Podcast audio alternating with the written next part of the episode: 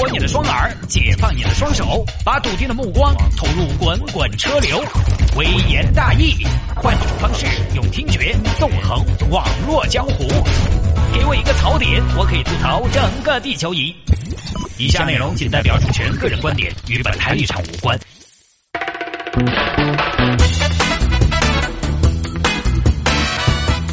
来，欢迎各位继续回到今天的微言大义。我们来看今天的下面这一个啊，老公让女同事坐副驾，老婆坐后排，你给我滚到后备箱去！来看吧，这个事情发生在发生在网上。网上是个大城市啊，包罗万象。这个城市里边 什么都在发生着，因为也不知道具体是哪儿。呃，就是一个网友最近发了篇帖子，先来把事情跟大家说清楚。有一天晚上呢，这名男士，呃，我们就打是小李嘛，这长辈的事情还是还小李算了啊。小李都好久没有出来过了。小李呢，带着自己的老婆出去参加一个聚会，这个聚会呢，可能是单位里面的聚会。哎，今天晚上穿漂亮点儿啊啊！啊，整性感点儿嘛！你之前不是有件露背装的嘛？啊，把那件露背装拿出来。哎，老公，那个露背装穿起，哎呀，背后露多大一头，我有点不好意思。哎，有啥子不好意思的嘛？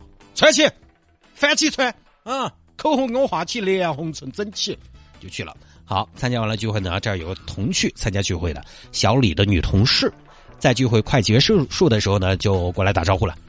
哎，这个是嫂子啊。哎，你好，你好，你好！哎呀，嫂子，经常听到李哥摆起你，今天看了之后，觉得果然非同凡响的一般。哎呀，你过奖过奖过奖！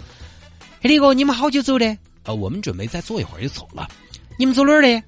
呃，我们到新会站。哎，那正好，我在高攀路那边，方便的话我就乘你们的车嘛。啊，方便方便，行。呃，咱咱们一块儿，呃，一会儿一块儿走吧。好，过了一会儿呢，聚会就结束了，三个人就一起出去开车。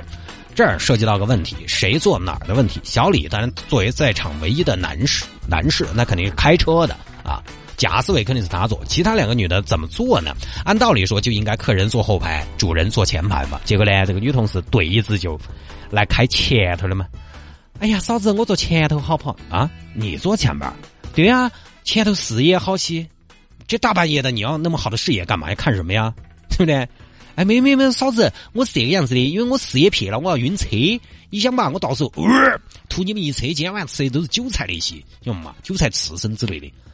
哎呀，老婆，你就让小潘坐前面啊！小潘来吧，你坐前面啊。嘿，那我坐哪儿呢？你坐后排嘛。然后考虑到在外面嘛，老公的面子还是要给够。老婆没有发作，闷闷不乐，坐到了后排，一路上一句话都不说。哎呀，嫂子。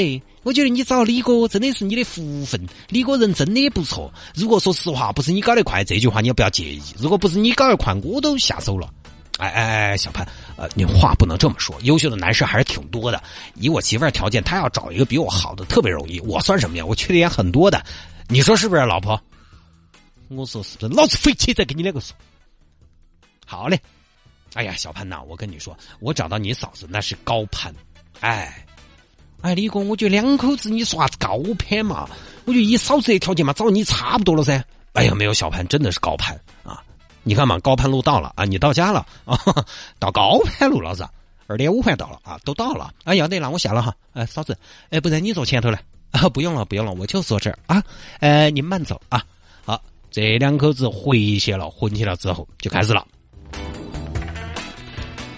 那女的是哪个？哎呀，小潘的吧。姓潘名金莲，之前你见过的呀？你们俩啥子关系？就是同事关系啊，同事还是同居？哎呀，老婆，你这个问题也太多了吧？你不能这样说我，你再说我同居，我就真的拘你了啊！我的问题太逗了，如果不是你们两个的行为太逗了，我也问不出来这么逗的问题噻。哎，我们俩怎么了嘛？你说说，老婆，你说我们怎么了啊？哪儿不对了？怎么了？你自己说，副驾是哪坐的？副驾这个。也没指定驾驶人呢，随便谁坐啊？副驾随便坐，哼，就那么随便。你晓不晓得我坐到后头像个啥子？哦，我像个客，你们两个是一起的。哦，你们两个说话我要把我脑壳撑起来听。哦，你们两个在一排，我从中间伸个脑壳出来像个啥子？哎，乌龟嗦，哎，龟仙人嗦。那小潘人家说了，前面视野好一点，他晕车嘛。嘿，视野好坐车顶上噻，反正我们车有行李架，把他绑到那高头就是啥子。你去。老婆，你属于无理取闹，我无理取闹，我统计过，我们这个车最近五次我们同时出去，坐后排的人分别是谁？是你舅舅、你姑姑、你姑父、你朋友和你弟弟。我跟你的弟弟是不是一样的？哎呀，深更半夜你找不到话说了，硬是。哎，我不跟你说了，我睡了。你不跟我说，我还不跟你过了。离婚，这吵着要离婚。小李这边也是一脸茫然。哎呀，这个女人心真是海底捞啊，搞不懂。于是呢，网上发帖求助，让广大网友评评理。家家有本难念的经，我觉得家务事啊，拿来评理，这个最没说头了啊。从目前网上网友的反馈来看呢，小李就是男的理亏，大多数的网友都说副驾驶那是正宫娘娘的专座，别的人坐了有点奇怪，大概就是这么个事情。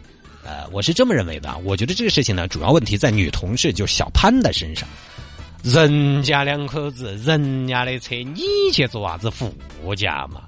你要说如果老婆不在的话呢，你坐副驾可以理解。很多网友说老婆在不在都不能坐副驾，这个呢我有异议，因为现在有一个说法是什么呢？如果车上只有两个人，而驾驶员人家不是运营车辆，你上车就钻到后排，这是对开车人的一种不礼貌。因为什么人坐后排？领导坐后排，boss 坐后排，贵宾 VIP 中 P 坐后排。这种只有两个人在车上的情况，你坐后排会有一种很浓郁的对方在为你提供服务的感觉。然而很多时候你是搭人家的车，人家是帮忙，不是服务。所以如果只有两个人在车上坐副驾呢，其实反倒是很多人仔细斟酌过后的选择。他是要考虑开车人的感受的，聊聊天吹吹牛。如果坐后面两个人哈，就出现一个问题。要么就是大家不开枪，不开枪那种，前头就是驾驶员就是来给你服务的，但其实不是，好多就是搭便车、顺风车。那如果两个人要聊天，我的感受是啊，有的时候我在前面开车，因为我基本上不坐别人的车，很少，我基本上出门我哪儿都开着车，呃，经常有同事那些坐我的车子，有时候啊，当然副驾已经坐了人了，后头有些同事啊，他们在那儿说话，那有个声音从后面传过来，你觉得很奇怪啊，你觉得？感觉身上痒痒的，你踩到我的头啦！而且更可怕的是，你不知道后面的人说话的时候跟你的距离，因为车上是有噪音的。为了说话听得见，后面的人可能除了加大音量，还要在你的头边上说话，你头都不太好扭过去。你车去多大一层脸杵到你面前？哎呀，都这么近了，不如就顺便亲一个吧。所以，如果只有两个人，乘车人坐副驾呢，在很多人看来是一种礼貌。当然，我认为无所谓，反正别人坐我的车，我无所谓啊。啊，你坐后面，从开车的人来说，有些讲究点的朋友就会觉得，哎呦，你啥子意思嘛？等于还要跟我保持距离，哦，显得生疏。我倒是无所谓。啊。我们有的时候出去参加活动，很多小女孩可能有时候觉得看我这个长相，觉得是怪叔叔，直接就缩到后排去了。啊，保持距离，你不要过来，你再过来我叫人了。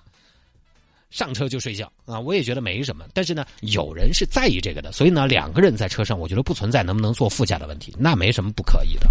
如果真的觉得啊，坐个副驾两个人就要产生问题，那你们俩本身就有问题，而不是因为你们坐了副驾才会有问题，对不对？但是人家老婆在的话，你跑去前排坐，你车突然停下来让别人来看，都会觉得说前排这两口子才是一对啊，就奇怪了。两口子的事情呢，不是很多男士想的那么简单。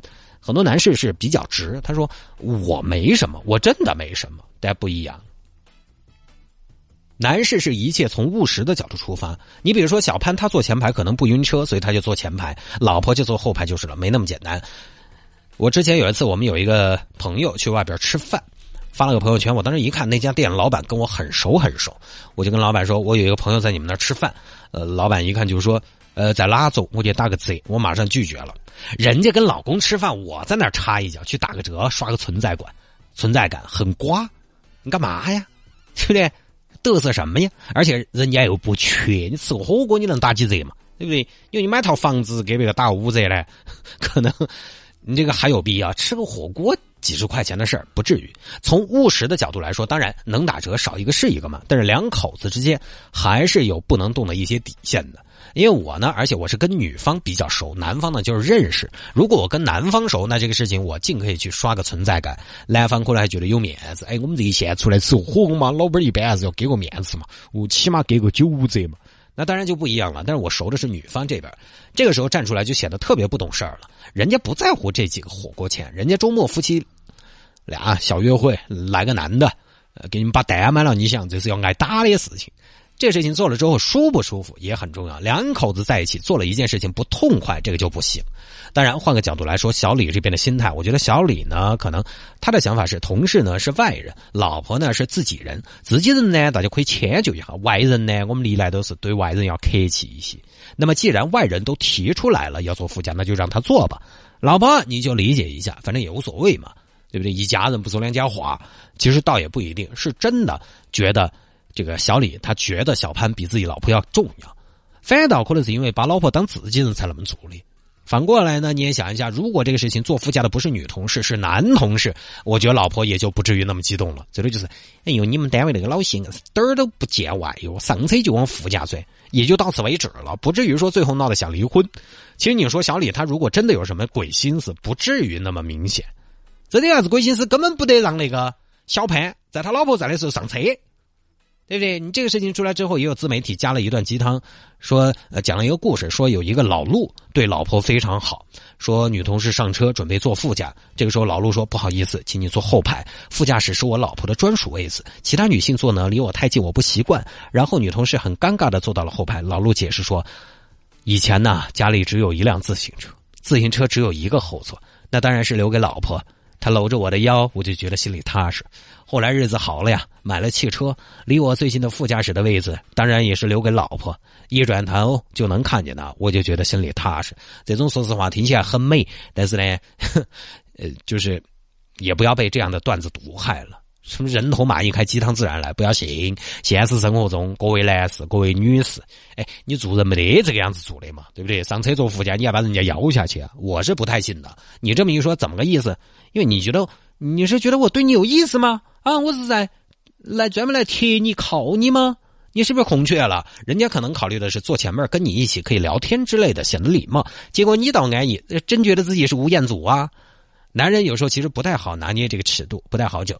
而且说实话呢，汽车的几个位置来说，一般认为最不安全的其实就是副驾位置，因为出现突发状况的时候呢，驾驶员的第一反应是避开自己那边的危险，这个是原始的反应啊，跟他这个人品如何 没得关系。反过来，最危险的就是另外一边的副驾，而驾驶员后面那个位置呢，通常被认为是相对来说比较安全的。之前我还看到一个段子，说一个男士他的老婆孩子从来上他的车都只能坐后排，因为他觉得后排安全，啊，所以这个呢不太好说，看自己的习惯，不是什么大事儿。呃，当然两个人相处呢，如果两个人都神经大条就无所谓。但生活中呢，很多情况是一边大条一边打铁，哼，这个就整不好。以后遇到这种事情嘛，大家还是注意哈。尤其男士，你单独的情况下我们不说啊，有老婆在，你要跟其他异性说话、交流、互动，都还是要注意一些啊。你不要觉得，哎，我们中国嘛，呃，我们反正呃，人正不怕影子歪嘛，这句老话对不对？还是要信一点啊。最主要的是，各位以外人身份出现的朋友。这个东西呢，还是内外有别，不要不拿自己当外人，外人要有外人的样子。